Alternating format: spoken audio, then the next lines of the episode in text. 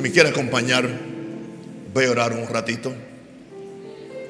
Este, Padre, en el nombre de Jesús, la sangre del pacto eterno, me presento ante ti ahora a darte gracias por tanto amor y tanta gloria que tú nos has dado en esta mañana. No somos dignos en nuestra propia justicia. Si algo somos o tenemos, es porque Jesús se ha dignado bendecirnos, enviar su gracia, su amor. Aquí estoy, Señor, como un siervo tuyo, sabiendo que aún después de haberlo hecho todo, siervos inútiles somos.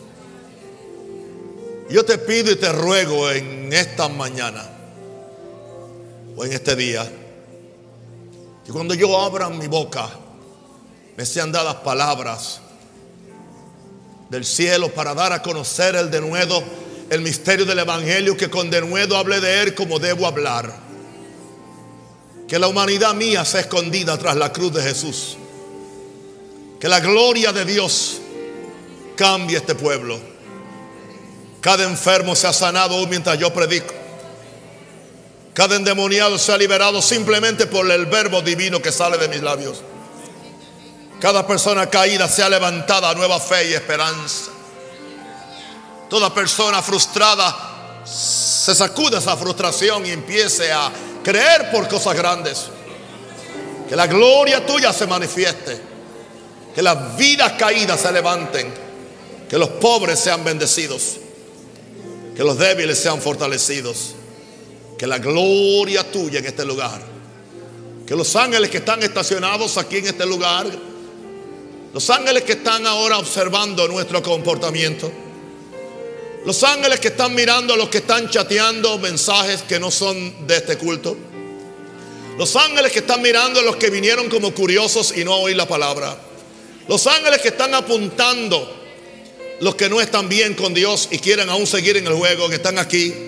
Los ángeles que van a darle reporte al Padre de toda palabra que salga de mis labios ahora con esa conciencia santa y en ese temor reverente, señores, que yo abro el libro y abro la palabra, porque queremos conocer quién es este Jesús. Si usted lo cree, empieza a orar en otras lenguas, Shalamakaya. Ore conmigo, Shihalamaraba. Quiero oír este pueblo orando, Shelabaha. No le oigo, aleluya. Sube, sube el volumen, Abashalama. Renda Ketara Shalema. El que habla en lenguas se edifica a sí mismo. El que habla en lengua habla misterio. Ore misterios. Rendo que shalamakaya la mahaya. Oh, glory, glory, glory, glory, glory, glory, glory. Aleluya. Amén.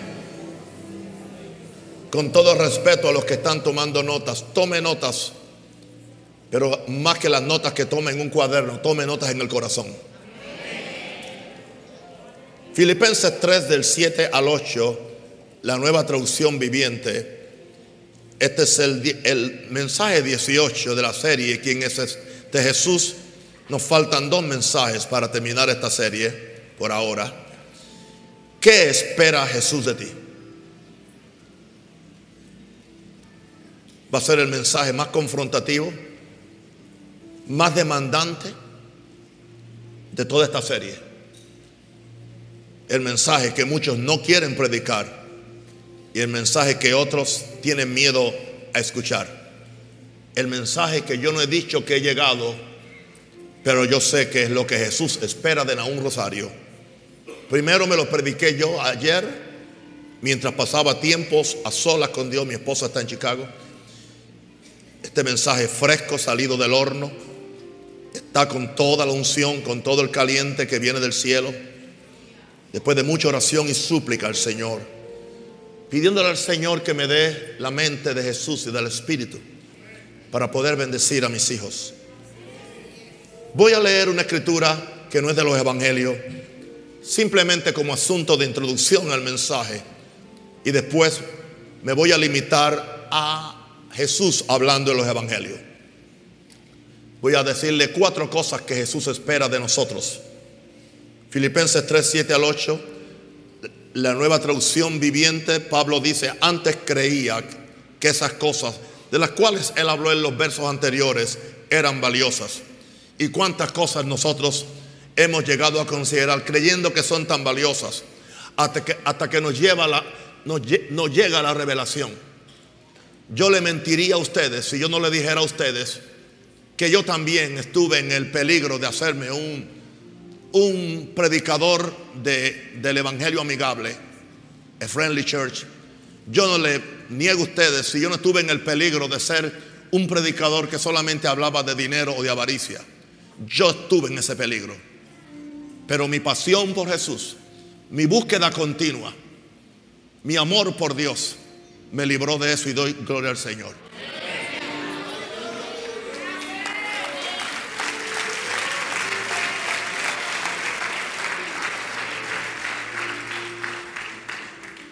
Pablo dice, pero cuantas cosas eran para mí ganancia. Es muy trágico cuando los predicadores nos inclinamos a las cosas que nos dan ganancias temporeras y creemos que eso trae satisfacción. Al fin de cuentas, te vas a sentir siempre más, más seco y vacío. Porque hay un hueco dentro de cada ser humano que Dios lo hizo ahí, de forma que nada ni nadie pudiera llenarlo sino solamente Jesús. Trata de llenarlo con otras cosas. Te profetizo frustración. Frustración. Nunca tendrás este gozo que tú ves en este hombre que está aquí al frente. Nunca tú ves esta satisfacción y este amor que por la gracia de Dios puedo manifestarle a todos. Nunca. ¿Por qué? Porque cuantas cosas eran para mí valiosas. Le decía a la iglesia en el, allá en el, en el, en el oeste, posiblemente. Alguien dijo que yo vine porque tenía problemas económicos. No, yo no vine porque tenía problemas económicos. Eso sí, posiblemente perdí más de dos millones en este viaje a venir aquí, a amar un país, porque para mí es más importante salvar un país que salvar mi patrimonio económico. Y aquí estoy.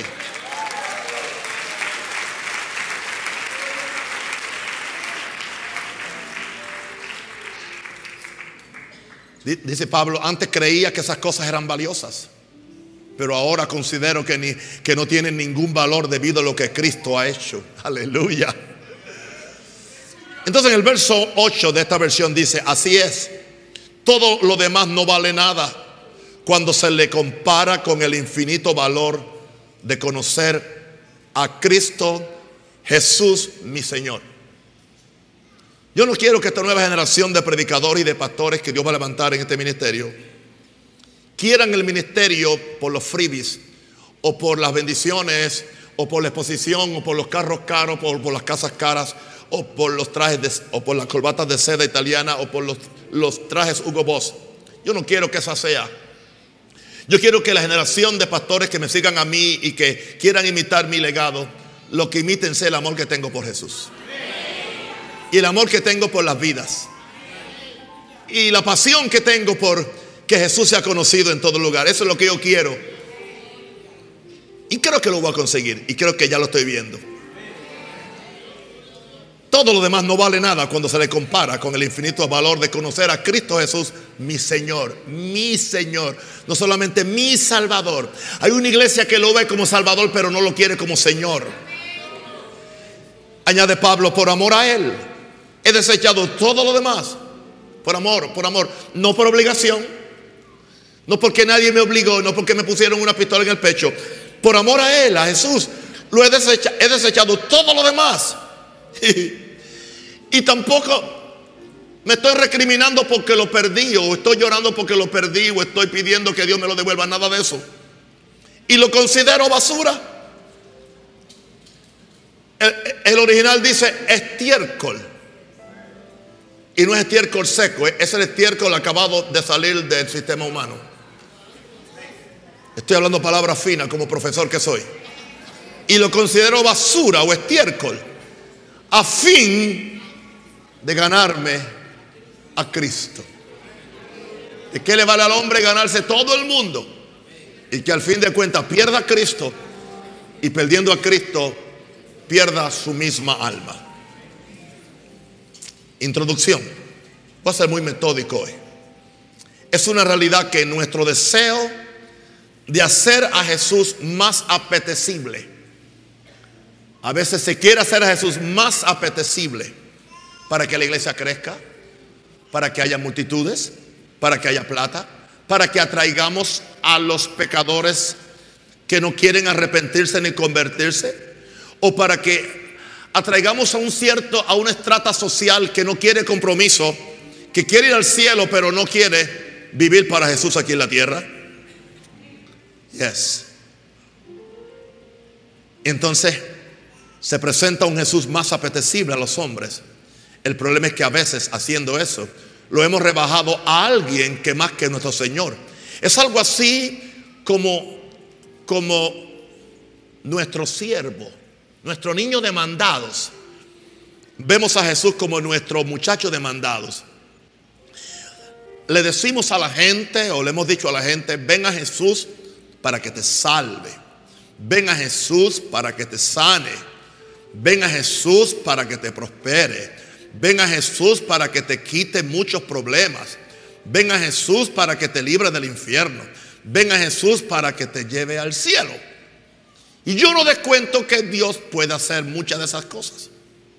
Pero si no tenemos cuidado en nuestra exposición del Evangelio y de la palabra, y no la, y no la balanceamos con todo lo que Jesús enseñó y espera de nosotros, tendremos una generación que ya la puedo ver aquí en Panamá y en Latinoamérica y en Estados Unidos. Tendremos una generación de cristianos malcriados, cristianos avariciosos y cristianos acomodados que no tienen ninguna disposición de sufrir por, de sufrir por Cristo si la ocasión lo demandara. Somos muy románticos y muy poéticos cuando admiramos a los cristianos del Sudán o admiramos a los cristianos de Irak que están siendo asesinados por ISIS. Y cómo nosotros los ponemos y admiramos esos ejemplos y los ponemos en los blogs y los ponemos en nuestro Facebook y los ponemos en, los, en, en las páginas de los cristianos. Sí, pero es siempre y cuando allá. Es algo poético, es algo romántico.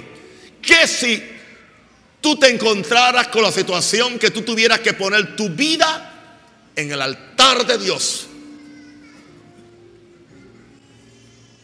Este no es el mensaje para recoger ofrenda pro templo.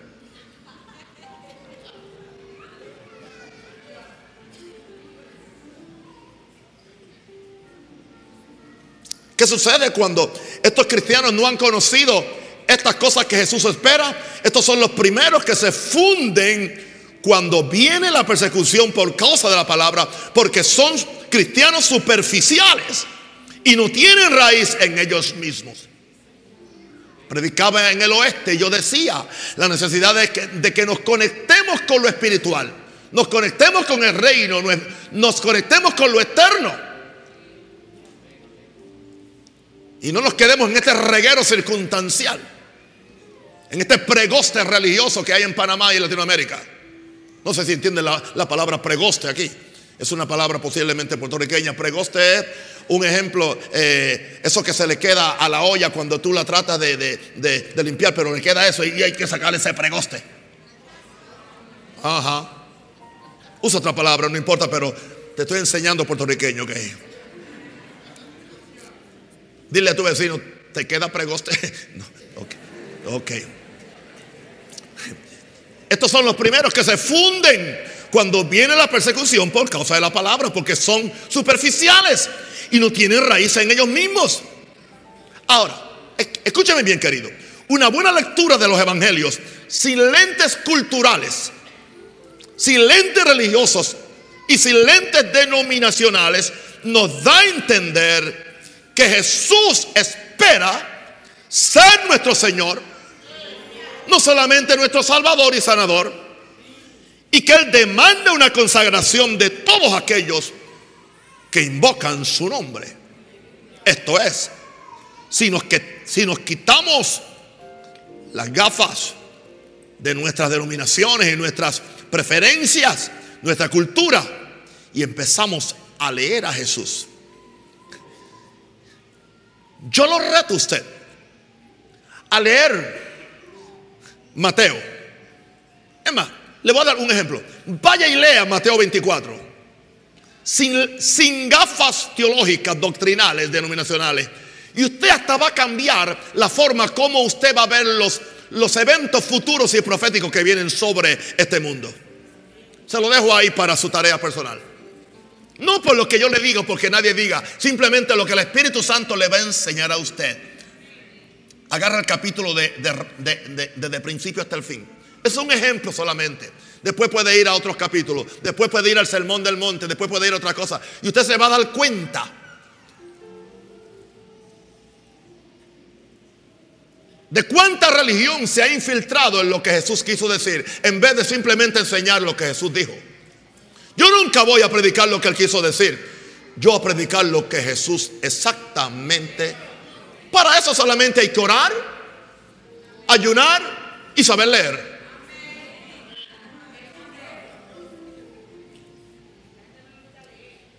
¿Qué espera Jesús? Nosotros hemos permitido que otro nos interprete la Biblia. Que otro nos diga lo que quiso decir. Y se dice lo que Pablo dijo que nunca dijo. Lo que Jesús dijo que nunca dijo. Lo que Pedro y Santiago dijo, nunca lo dijeron. Pero como la denominación lo dice, como el sistema calvinista lo dice, como el sistema arminiano lo, lo, dice, entonces lo tomamos como que es la regla. Y todo el que no se ajusta a esa regla le ponemos una etiqueta. Hereje, sectario, falso profeta y en todo caso persona no grata. ¿Qué espera Jesús de ti? Hay muchas cosas, pero yo solamente voy a hablar de cuatro. Con cuatro es suficiente para que ustedes salgan de aquí sin hambre. A mí se me fue el hambre desde que empecé a ayunar y no me ha regresado. En serio. Me tengo que empujar la comida. Por lo que estoy recibiendo. Es más, baja por lo que estoy recibiendo de Dios.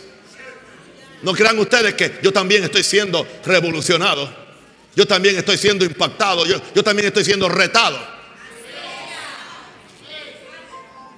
Ayer uno de los muchachos me fue a buscar para que fuéramos allá y me dice, ¿cómo está papá? Y le dije, retado con este asunto de conocer a Jesús. Porque aún creo que no lo conozco como lo debo conocer. Él me dijo, entonces, ¿qué sucede conmigo?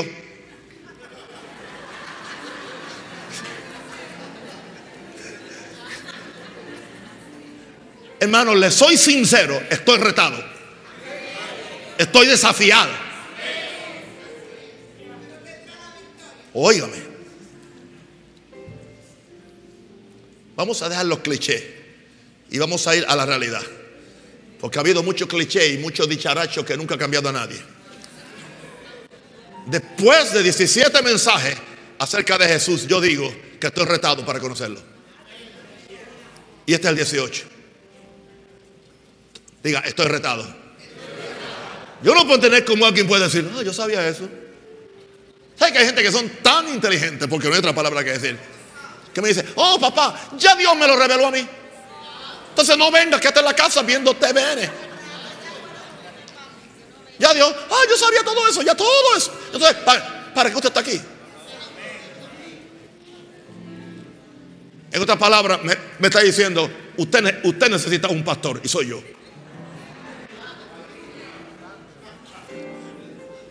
Por favor. Ahora, lo primero es, y lo primero es lo primero aquí, que lo ames sobre todo y sobre todos. Una gran diferencia. Jesús quiere que lo ames, espera que lo ames sobre todo y sobre todos. Porque Jesús sabe que eso es lo que el Padre requiere, aún en la ley que era un sistema que no era el sistema de la gracia. Dios había establecido. ¿Qué espera Jehová de ti?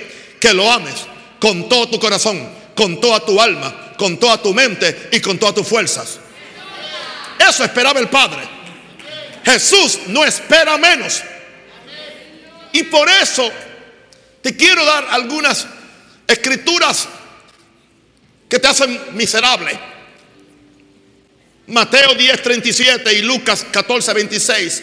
Voy a tener el gusto de ver la sangre de ustedes saliendo ahora. Cuanto yo le digo lo que Jesús dijo y no hemos hecho. Y creemos que era poético o romántico. Verso 37, Mateo 10. El que ama a padre o madre más que a mí no es digno de mí. Ah, bueno. Con el padre y con la madre no es problema porque a veces aparece una chica, apareció Minerva, y yo dejé a mi padre y a, y a mi madre porque en un sentido amé a Minerva más que a ellos. Porque sabía que Minerva iba a darme algo que ni, ni mi papá ni mi mamá me podían dar. O sea, un interés creado hace que yo cambie el amor hacia, hacia uno y se lo dé a otro. Pero la cosa se pone más fuerte porque entonces dice, Jesús dice, el que ama a hijo. Ah, no, Jesús, Jesús, ponte en serio. Ahí no vayas. Ok. Yo puedo sustituir el amor de mi mamá y mi papá porque lo he hecho cuando me casé, pero no, no, no, no. No, no a mi nene y no a mi nena, como decimos los puertorriqueños, usamos la palabra nene, el nene y la nena. Ah, ah, ah, ah, ah. No, no, no, no, no. Jesús no. Jesús, tú no quisiste decir eso. Que yo te ame, que, o sea, que yo te ame más a ti que a mi hijo y a mi hija. No, por favor. Tú te turbaste. Ahí tú no estás inspirado. Entonces una pregunta. ¿Es Jesús el Hijo de Dios o no? ¿Es Jesús la verdad o Dios o no? Dijo siempre la verdad. ¿No es esto parte del evangelio que él dijo? Al final de Mateo él dijo, vayan, como dijo eh, eh, Eduardo, vayan y hagan discípulos. ¿Y sabe lo que él dijo? Enseñándoles todas. ¿Cuántas cosas? Todas las cosas que yo os he enseñado. Así que esto hay que enseñarlo. Esto no se enseña en Panamá. Esto no, se enseña en Estados Unidos en pequeñas iglesias, en algunos lugares, que aún quedan gente santa, gente que ama a Dios. Pero en la mega iglesia esto no es mensaje. Esto no es mensaje. Hay iglesias que si se predica este mensaje, hay, hay 500 y si se predica como yo voy a predicar hoy, te aseguro que si le queda el 10% de miembros sería mucho.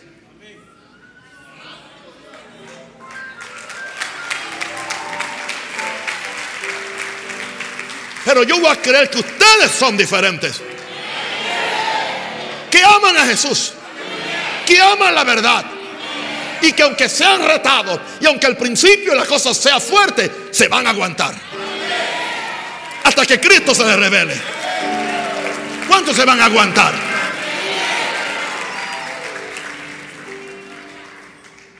¿Cómo lo pone Lucas en el capítulo 14, verso 26? Si alguno viene a mí si alguno viene a mí y no aborrece, la palabra aborrece ya sabemos lo que significa, no es odiar. Aborrecer es es es amar amar menos. Es amar menos al padre, amar menos a la madre, amar menos a los hijos y ahora incluye hermanos y hermanas. Pero se añade algo más en el, en el en, Lucas 14, 26. Y aún también su propia Ah, no, Jesús, no relajes. No me tires relajo. Mi propia vida. No. no puede ser mi discípulo. La iglesia está llena de convertidos falsos, pero que no son discípulos. El discípulo es alguien que se disciplina, que se somete a la disciplina de Jesús. Claro, Enseguida aparecen los de, los de, la, los de la supergracia y los del evangelio amigable gritando, eso no es gracia. No, no, esto no es gracia, esto es reino. Esto no tiene que ver nada ni con gracia ni con, ni, ni con ley, esto es reino. Estas son las exigencias y demandas del que no escatimó darse completamente por mí, derramar su sangre por mí y él espera que tú seas recíproco con él Alguien diga aleluya. Comentemos sobre estos versos. En primer lugar, Jesús no acepta una mera y simple confesión de creer en Él solamente, creer en Él. Los demonios creen y tiemblan. Sino que Jesús espera un compromiso firme de amarlo y consagrarte solo a Él, espíritu, alma y cuerpo, familia, posesiones, dinero, futuro, presente y pasado, lo que tiene, tú se lo consagras a Él. Eso es ser discípulo. Número dos, Jesús espera que lo ames más que a todos tus familiares más cercanos. Eso me trae problemas con mi esposa, no me importa. Eso me trae problemas con mis hijos, no me importa. Eso me trae problemas con mis hermanos, no le importa. Hay gente que van a perder el cielo porque amaron a la mujer más que a Jesús. Hay gente que han perdido el ministerio porque han amado los hijos más que a Jesús. Especialmente muchos como yo, que somos, venimos de familias pastorales donde uno sufrió y donde, y donde, porque nos trataban mal por ser hijos de pastor, decimos, yo no voy a someter a mis hijos a lo que me sometieron a mí, yo lo siento, yo no, y Dios te está llamando al ministerio, y Dios te está llamando al ministerio, pero tú dices, yo no voy a hacer eso porque yo no voy, eso indica que tú amas tus hijos más que a Jesús. El problema no es si solamente pierdes el ministerio y el destino. ¿Y qué si eventualmente por perder el ministerio y perder el destino termines aún perdiendo tu propia alma? Porque Jesús dijo, el que no hace mi voluntad tampoco entra a mi reino.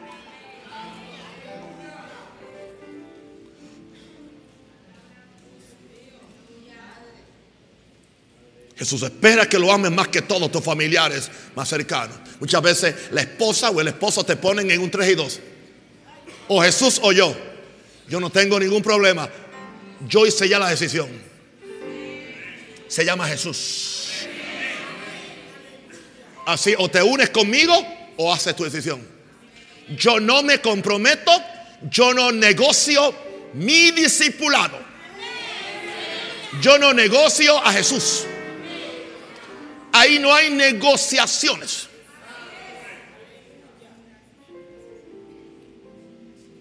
Yo sé que nosotros no entendimos y mi mamá no entendió cuando un hermanito pequeño estaba enfermo y mi papá estaba predicando por allá, pero estaba lejos y, y no pudo llegar a tiempo y el niño murió. ¿Qué crítica le hicieron a mi papá? Que no amaba a su familia, que no amaba al hijo. Él estaba simplemente estaba predicando el evangelio y no se, no se le hizo posible. Hay veces que la gente quiere que tú sueltes todo. Sueltes todo. Yo lo siento, hermano. Yo no voy a soltar esta iglesia porque, porque uno, uno de mis nietos tiene un cumpleaños. Si yo fuera a estar pendiente a cada uno de mis nietos son 11. ¿Cuántos viajes tendría que dar América? 11 viajes. Y no cuente los cuatro hijos, que son cuatro viajes más. Y entonces las nueras, si lo lleno, digo, la, la, las nueras y los llenos también quieren entonces que yo vaya a celebrar su, día. Lo, siento mucho. Yo soy alguien de reino. Yo soy alguien de reino.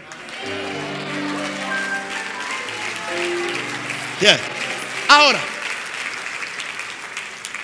hay gente que quieren tener, mi éxito, pero no quieren tener mi vida. Y hay gente que quieren, quieren mi unción, pero no mi espíritu. Aleluya. Y lo que Eliseo recibió no, fuera, no fue una doble unción, fue una doble porción de su espíritu, que es muy diferente.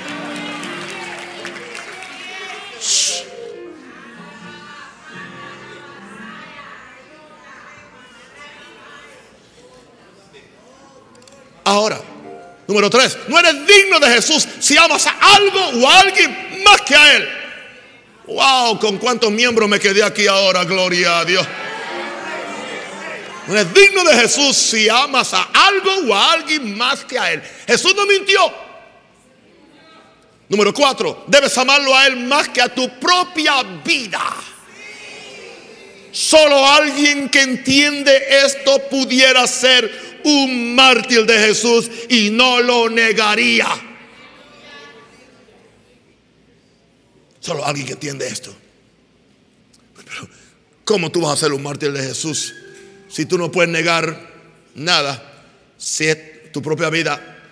Ah, si tuvieras que pasar por una gran tribulación y tuvieras que ponerte que ponerte la marca como están las iglesias en, en Estados Unidos, hermano, nos quedamos con 10% de personas que estarían dispuestos a dar su vida por Jesús.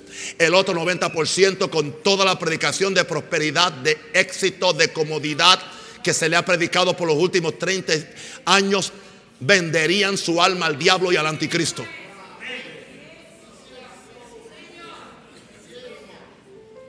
No, pero pastor, yo no voy a pasar por eso. Bueno, yo le dije, si sucediera eso. Yo no dije que usted va a pasar. Pero ya le está pasando a hermanos en, en, Turquía. Le ha pasado a hermanos en China. Le ha pasado a hermanos en el Sudán. Ellos ya están en una gran tribulación para ellos. Ya. Ahora, debes amarlo a Él más que a tu propia vida. Solo alguien que entiende esto puede ser un mártir de Jesús. El Jesús, escúchame bien, el Jesús que te amó a ti más que su propia vida. ¿Lo hizo o no lo hizo? Te amó más que su propia vida. No entregó su vida en una ofrenda, no se desangró por ti. Se desangró por ti, tú no quieres sudar por él.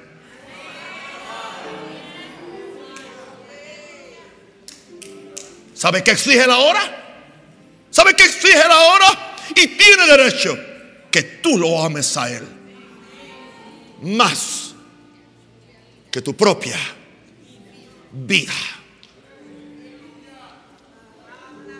Cuando alguien me dijo hace un mes, creo que fue, me dijo, papi, ¿cuándo vas a predicar el mensaje, lo que Jesús espera de ti? Yo no tenía ni idea.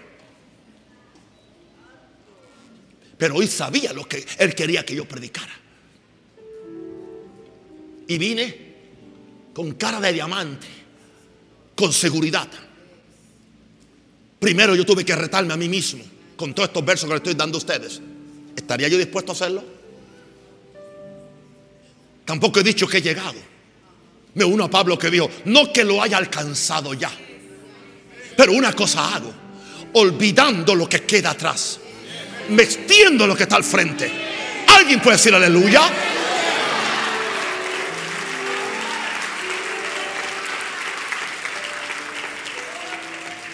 El Jesús que te amó a ti más que su propia vida, ahora exige que tú lo ames a Él más que tu propia vida. ¿Se acuerdan del testimonio del apóstol Bertucci cuando el problema de su hija, que él tuvo que enfrentarse a su familia en una cena y decirle, si Dios sana a Valeria, le sirvo. Si Dios no sana a Valeria y se la lleva, esto no va a cambiar nada. Yo voy a seguir amando a Jesús y predicando a Jesús con la misma fuerza, y quizás con más. El Jesús que te amó a ti más que su propia vida, ahora te exige que tú lo ames a Él más que tu propia vida. Ahora, en Lucas 14:33 se añade, se añade que el que no ama a Jesús más que todo y todo no puede ser su discípulo. Lo leemos, Lucas 14:33. Así pues, cualquiera de vosotros que no renuncia, renunciar entonces me voy a quedar pobre. No, renunciar a lo que tú posees no es que estás pobre. Míreme bien, yo he renunciado a todo lo que yo poseo. Yo no poseo nada. Solamente soy administrador. Claro, por ley, mi casa está con el nombre mío y de, mi, de mi esposa. Claro, por ley. Mi camioneta que no pagué un centavo por ella está en mi nombre. Pero yo he renunciado a eso. Y se lo digo ante el Espíritu Santo de Dios. No me controla, no me manipula, no vivo para eso, no existo para eso. Para mí son bendiciones para disfrutarlas. Y vivir una vida un poco más cómoda para poder ser más efectivo sirviendo a Dios. Eso es todo. Pero no me, no me manipula. Alguien hizo un comentario por ahí bastante brutal y dijo, ¿por qué? Él no se fue a Haití o a Venezuela. porque Jesús no le dio la gana.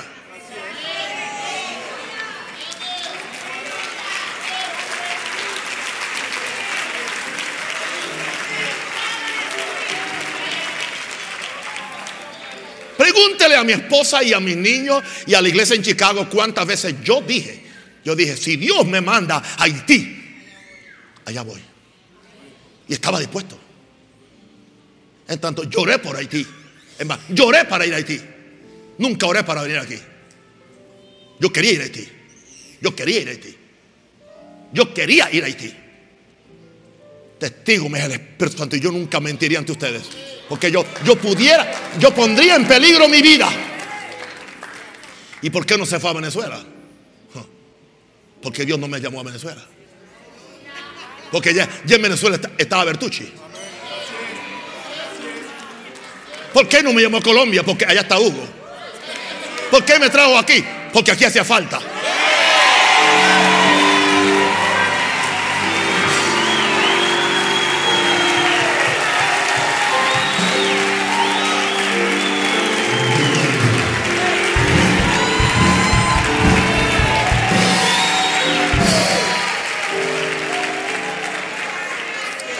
Interesante, qué interesante, qué interesante que al fin de cuentas todo el mundo en algún momento va a tener que renunciar a todo lo que posee. El Señor Stanley Mota, cuando estira el ojo o estira la pata, tiene que renunciar a todos los aviones de copa, a todos sus edificios, a todos sus múltiples millones que tiene. Tiene que, tiene que renunciar por la muerte. Porque no se lo puede llevar. Yo soy más sabio. Yo he renunciado a todo en vida. Y soy libre. Hello. Y aún Dios me lo permite que lo administre. Y en el siglo venidero tengo la vida eterna.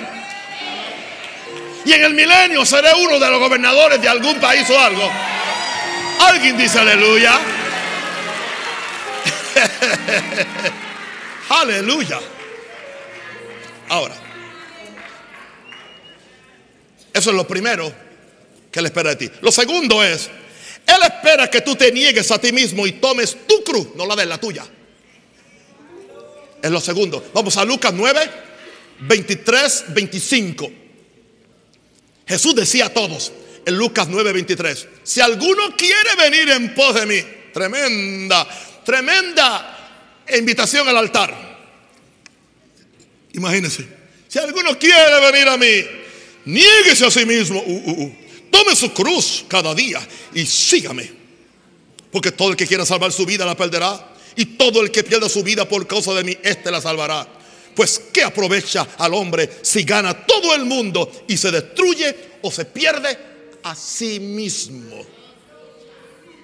Lucas 14, 27. Y el que no lleva su cruz y viene en pos de mí no puede ser mi discípulo. Mateo 10, 38, 39. Mateo 10, 38, 39. Y el que no toma su cruz y sigue en pos de mí no es digno de mí. Verso 39. El que haya su vida la perderá. Y el que pierde su vida por causa de mí la hallará comentemos sobre esta segunda, eh, eh, eh, este segundo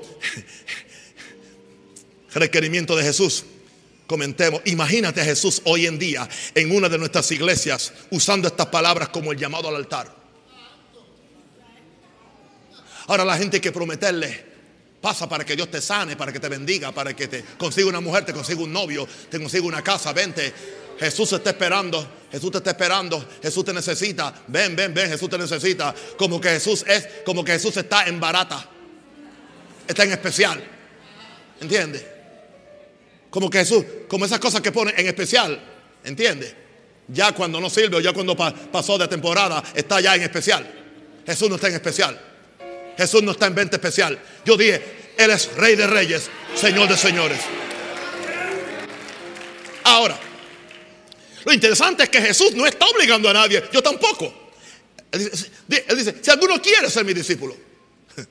No, Él no obliga a nadie. Él quiere que sea voluntario. Él quiere que sea por amor, no por obligación, no por miedo. No que te amedrenten. Jesús no está obligando a nadie. Si alguno quiere ser mi discípulo. Ahora, la negación para seguir a Jesús, él dice, se debe negar a sí mismo. Es la renuncia a todos los planes y agendas que uno tiene para su vida.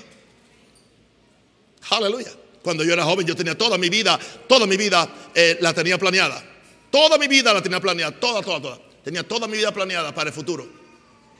Se suponía que a esta época, allá el año próximo, 70 años, yo estaría eh, ya viviendo al lado de un pequeño lago eh, cerca de Illinois ah, con, con, mi, con mi botecito, ¿entiendes?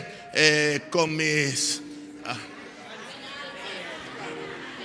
Ah, para pescar, ¿entiendes? Y trayendo mis nietos, entiende, al lugar. Y entonces los domingos agarrar un carro e ir a la iglesia a una misa evangélica. Esa era mi forma como yo veía, porque eso fue lo que yo, eso fue lo que se me vendió a mí, ¿entiende? Porque ese es el sueño americano. Y también esa es la forma como se supone que sea eh, el ministerio. Eh, el ministerio, pues a los 60 años ya, ya en las denominaciones lo renuncian, o, si no, uno, pues ya, ya, ya no. Ahora yo tengo que vivir para mí ahora. ¿Entiendes? Oh, viví para Jesús, ahora voy a vivir para mí. Nadie vive para Él ni muere para Él. Tú vives para Jesús. Diga, yo vivo para Jesús. ¿Quiere que te diga algo?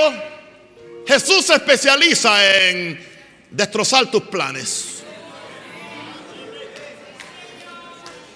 Y voy a decirte algo. Si tú estás en la mirilla y, y esto le va a azotar a algunos de ustedes. Si tú estás en la mirilla de Jesús y Él te tiene un ministerio y te tiene para algo, pobrecito de ti si tú no lo haces. Vas a ser el peor abogado de Panamá, el médico que mata a todo el mundo que opera, ¿Ah? el dentista que le daña los dientes a todo el mundo, el empresario que le hace fracasar las empresas, porque Jesús no te llamó a eso. A su nombre.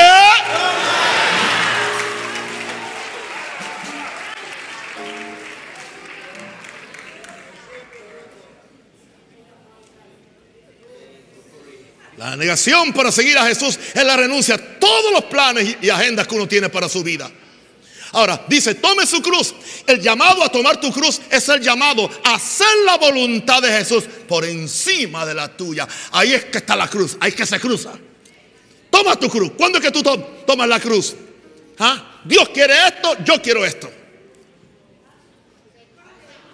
Este es Dios, este soy yo. y siempre estamos cruzados con Dios. ¿Se acuerdan cuando Jesús se cruzó con Dios? En el, en el, en el, en el ah, Hexemaní. No se ha hecha mi voluntad sino la tuya. Pero si es posible que pase de mí esta copa sin que yo la beba, yo no quiero beberla. Habrá otra forma de hacer este asunto sin yo morir, sin ir a la cruz.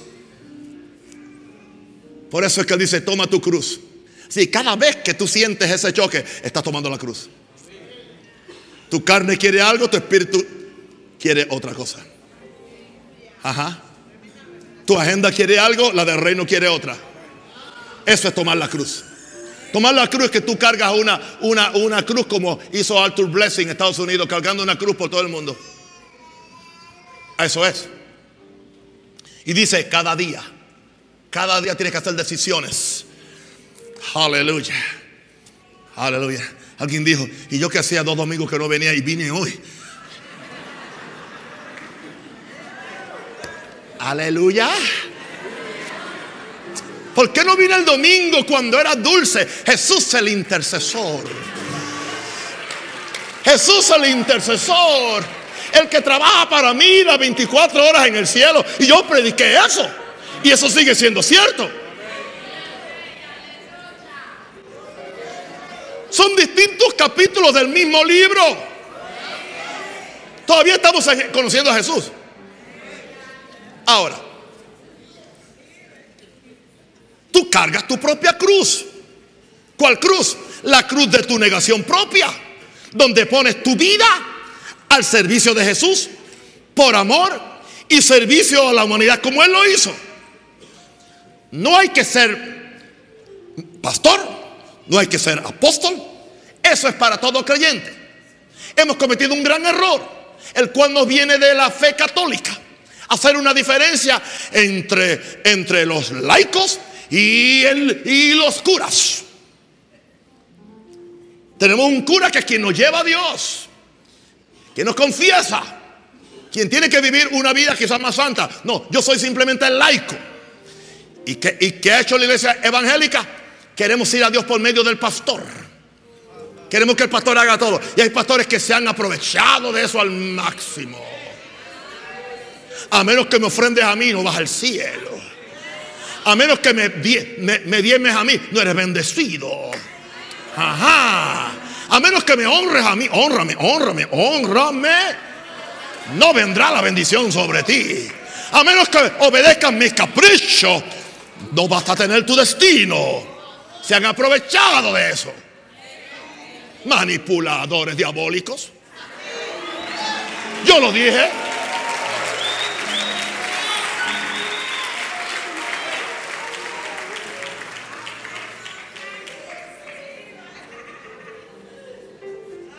No le hemos enseñado a la gente a poner su vida al servicio de Jesús por amor y servicio a la humanidad como Él lo hizo. El problema es que la gente ama tanto su vida, tan que no quiere perderla en el servicio a Jesús y a la humanidad porque el diablo les ha mentido que no van a ser felices. Ustedes no están buscando el sueño americano, ustedes están buscando el sueño panameño que es tan diabólico como, el sueño americano. Aleluya. Y tenga cuidado. Que nada, nada te asegura a ti que esta prosperidad va a durar para siempre en Panamá.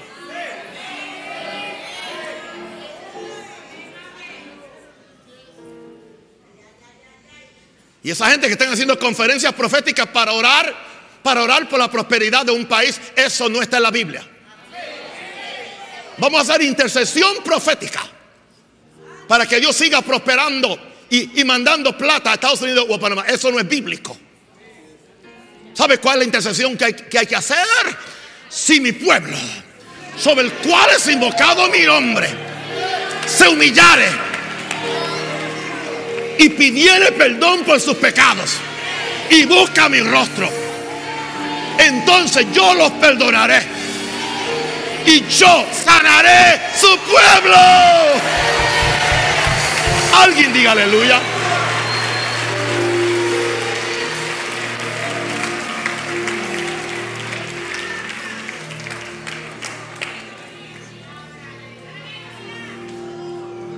No oran por los pobres de, Cunanega. No oran por los pobres de, de, Veracruz. No oran por los pobres, aleluya, de Cerro Cabra. Pero oran para que siga la prosperidad. Porque ellos no quieren perder la plata.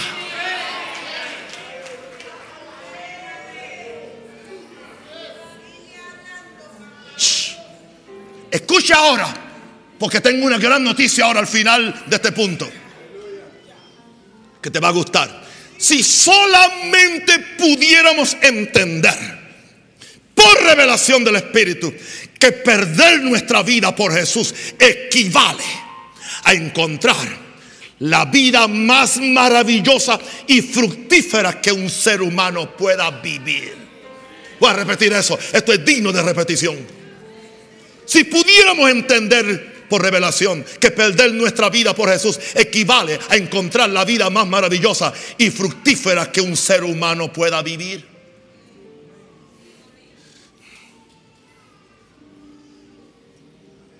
Es más, este mensaje se lo vamos a poner al segundo culto hoy. Es necesario.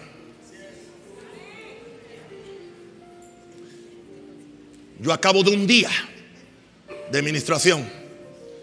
Pero yo llego a casa a disfrutar a Jesús.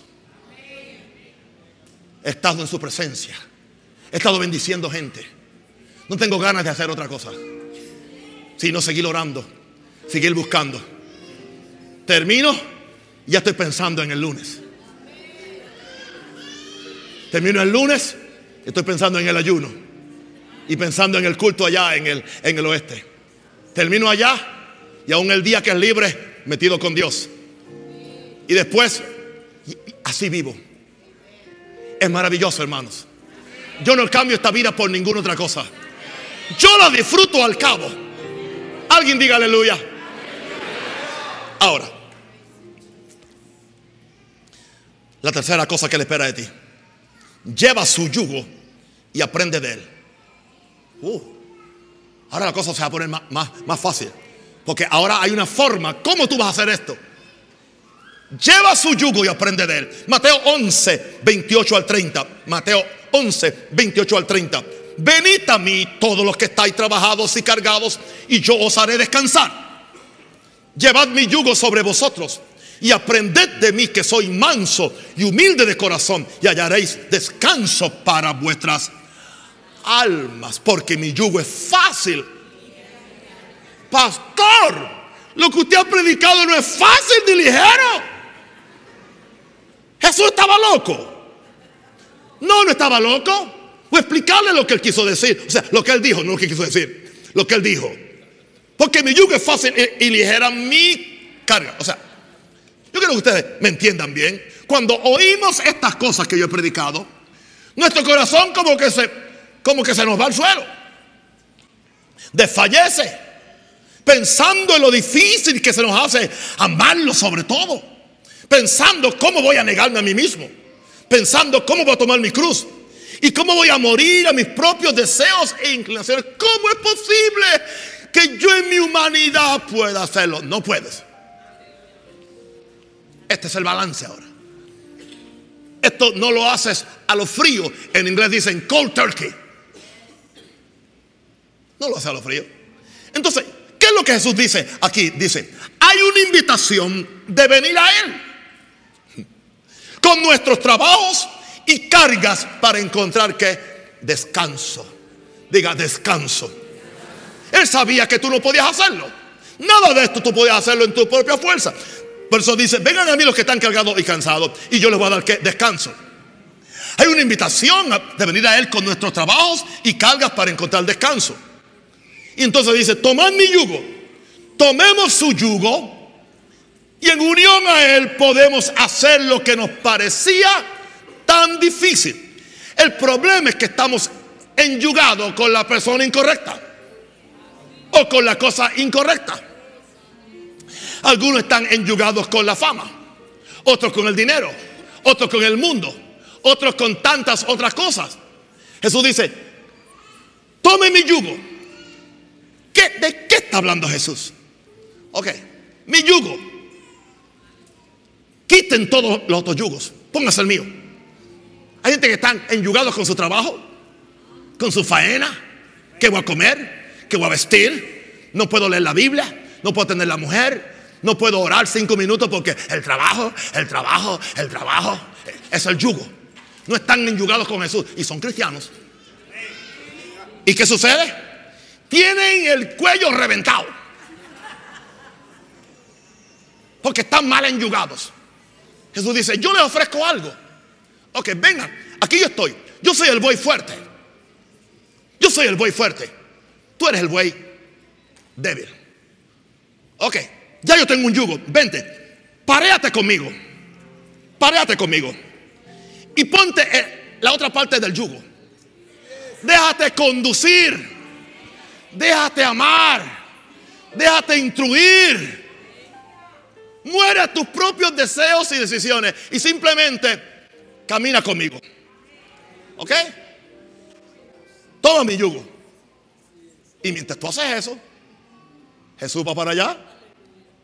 El buey fuerte cambia y tú haces cambia. Pero, ¿cuándo es que nos desnucamos? Aún estando enyugados con Jesús. ¿Sabe cuándo es que nos desnucamos? Cuando estamos enyugado con Jesús. Cuando Jesús dice, vamos recto, y dice, no, yo voy para la derecha. A mí no me parece. Jesús me dijo, Panamá. Y yo, no. Colombia, no. Honolulu, Hawái, para ver la jura jura. Él no dijo Honolulu a ver la jura jura. Él dijo Panamá y no a ver las panameñas. Entonces, ¿por qué la gente se desnucan? Porque en vez de permitir que Jesús, o que Jesús, hágame como tú quieras, llévame donde tú quieras, haz lo que tú quieras, tú eres el centro para mí, eso es todo. Hermano, te digo una cosa, es fácil. Es fácil.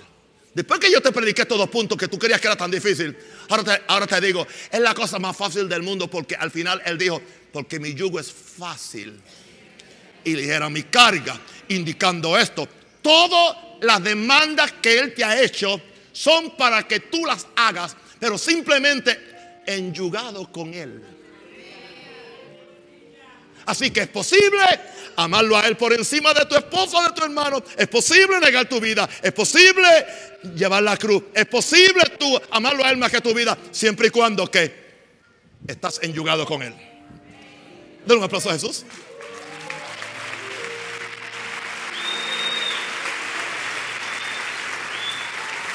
Ahora, ahora, tomemos su yugo y en unión a Él podemos hacer lo que nos parecía tan difícil. Aprendamos de Jesús que todo lo hizo porque estaba enyugado con el Padre. Él solo se movía hacia dónde y cuando el Padre se movía. Eso es, eso es. La actitud de mansedumbre y humildad del corazón de Jesús es lo que nos capacita para llevar su yugo sobre nosotros. Me, me, me humillo, soy manso, haz conmigo lo que tú quieras y ningún problema. Ahora, ¿qué dice? Y hallaréis que descanso para vuestras almas. En esta unión con Jesús es que hallamos descanso para nuestras almas. A la misma vez aprendemos de Él, somos dignos de Él, somos tus discípulos y entonces vivimos para bendecir a otros. Eso es maravilloso. Y ahora tengo la seguridad, mi yugo es fácil y ligera mi carga. Muchos predicadores tienen una Biblia, una Biblia llena de agujeros. Estos versos se han cortado porque no se predican.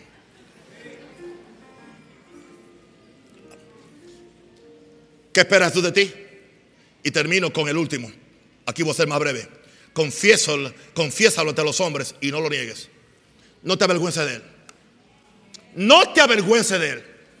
No cambies el mensaje. No cambies las demandas. Mateo 10, 32, 33. Mateo 10, 32, 33. A cualquiera pues que me confiese delante de los hombres, yo también le confesaré delante de mi Padre que está en los cielos. Pero a cualquiera que me niegue delante de los hombres, yo también lo negaré delante de mi Padre que está en los cielos. Esto indica que somos llamados a confesar a Jesús ante los hombres. No nos avergoncemos de que Él es nuestro Señor. Eso nos garantiza que Jesús nos confiese ante el Padre en los cielos. Eso nos garantiza que lo que enseñamos la semana pasada siga aconteciendo. Ahora, esto es triste ahora, no aceptar el llamado a amar a Jesús sobre todo. No negarse a uno mismo. No llevar su cruz. Y negar su vida equivale a negarlo ante los hombres. El que no lo ama como debe amarlo, lo está negando ante los hombres. El que no lleva su cruz, lo está negando. El que no niega su vida, lo está negando ante los hombres. Qué tragedia que el mismo Jesús que no lo confesé aquí en la tierra me tenga que negar ante el Padre. El que rehúsa negarse a sí mismo termina negando a Jesús. Repite conmigo, el que rehúsa negarse a sí mismo termina negando a Jesús. Termino con una pregunta. ¿Estarías dispuesto a confesarle ante los hombres? aunque eso fuera la causa de tu muerte.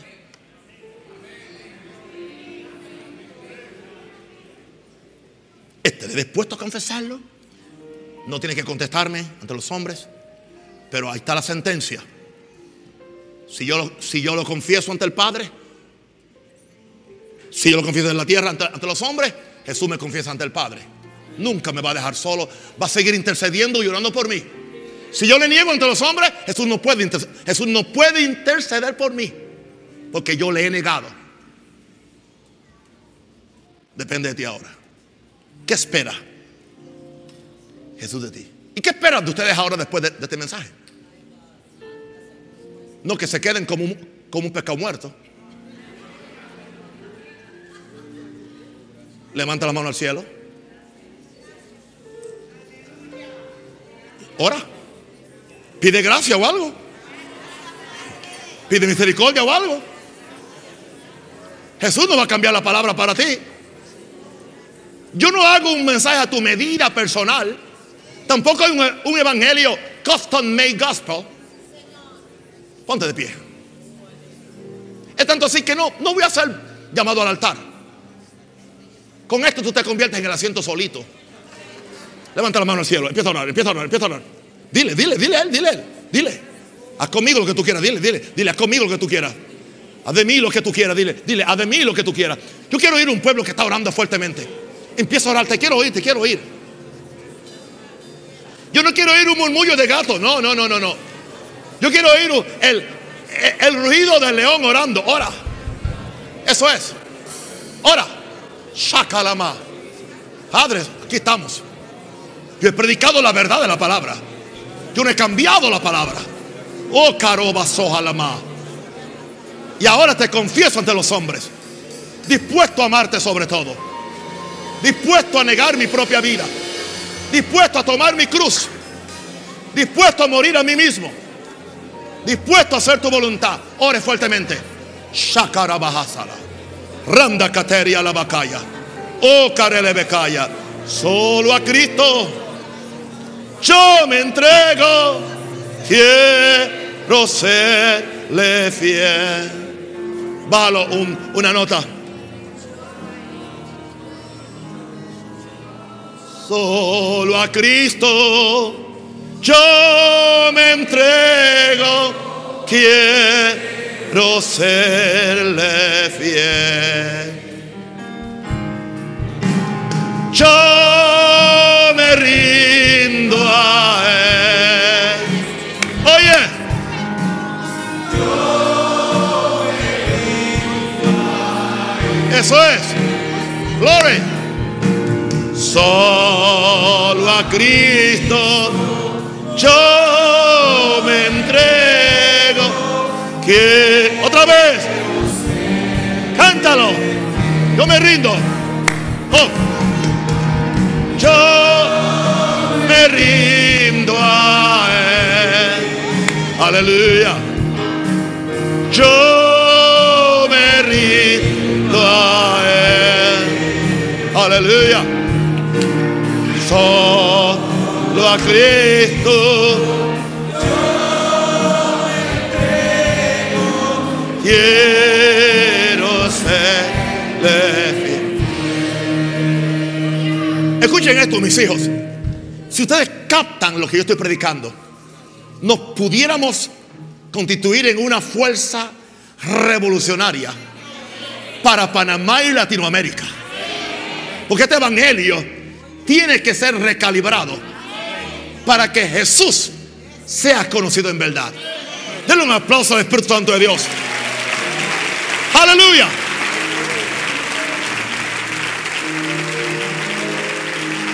Los amo. Los cubro con la sangre. Vayan y disfruten el día con este mensaje. Chao.